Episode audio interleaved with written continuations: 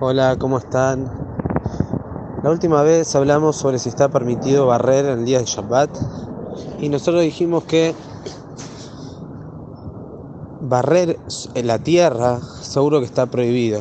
Estaría pasando por el sur de Joresh, de Arar, ya que de esa manera está alisando la tierra, algún pocito, lo que sea, lo estaría eh, aplanando y estaría eh, pasando por la melajá de Joresh que Joresh, como ya venimos diciendo, es el Isur de Arar.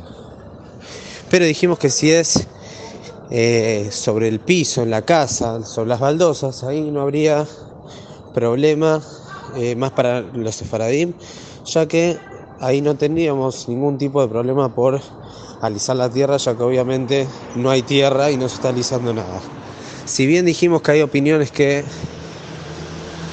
opinan que hacemos una guisera que Jajamim prohíben barrer sobre el piso por miedo que después va a barrer sobre la tierra, pero dijimos que según la Lajá no, tenemos esa guisera.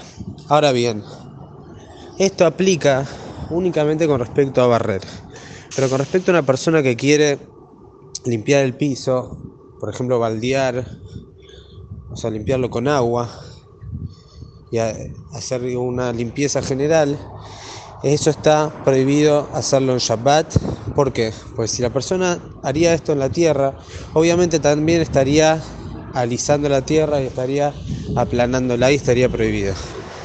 Entonces, por consecuencia, Jajamín prohibieron hacer esto aún sobre el piso sobre las baldosas, también lo prohibieron por Gezerá, por miedo que después uno lo haga sobre la tierra.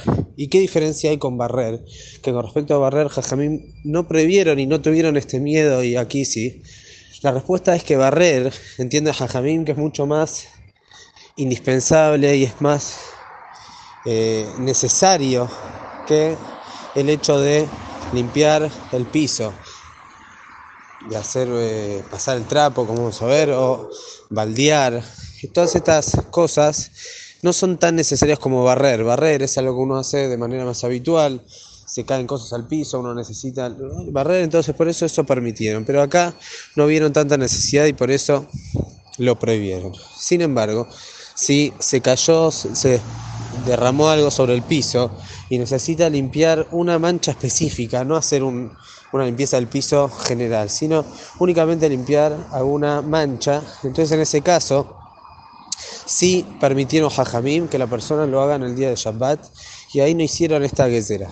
Pero que hay que tener en cuenta que aún en estos casos que Jajamim permiten limpiar el piso, una mancha específica, tenemos que tener precaución de no cometer ningún tipo de prohibición con respecto a lo que sería sejaitá, lo que sería escurrir el trapo y cosas que tengan que ver con eso. Entonces, si la persona simplemente tira ahí un poco de agua y vamos así con un secador de piso, después saca el agua de ahí sin utilizar un trapo, esto sería la manera, la mejor manera para no pasar por ningún isur al escurrir el trapo. Ahora, si va a necesitar utilizar un trapo para secar o para limpiar, entonces si se cayó demasiado, si se cayó algo, un líquido en mucha cantidad que se va a empapar el trapo o que va a necesitar utilizar mucha agua y el trapo va a estar muy muy mojado, entonces en ese caso no se debe utilizar el trapo realmente porque si está mojado a un nivel que la persona normalmente lo escurre cuando está así tan mojado, entonces ahí habría que no usar el trapo por miedo a que la persona venga a escurrir. Pero en caso que no se va a mojar tanto el trapo, sino que se va a humedecer un poco, entonces en ese caso, si el trapo es un trapo que está completamente limpio y que cuando entre en contacto con el agua no se va a estar lavando, ya que está limpio, no necesita lavar nada. Entonces en ese caso puede humedecer un poco ese trapo para limpiar esa suciedad que hay en el piso, obviamente teniendo en cuenta de no escurrir el trapo en ningún momento. Ahora, como dijimos, si es que hay mucha agua, va a tener que utilizar mucha agua, ahí no se va a poder.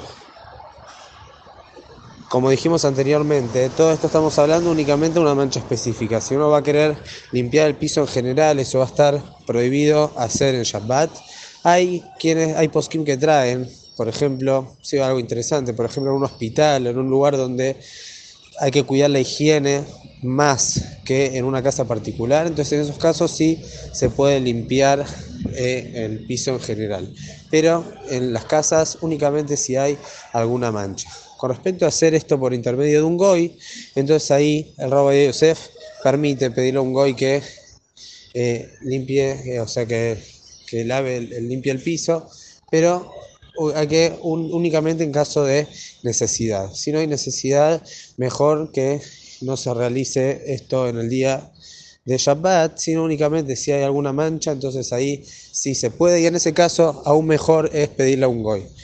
¿Por qué? Porque a veces la persona no se cuida de hacer las cosas como corresponde con respecto a escurrir el trapo y demás.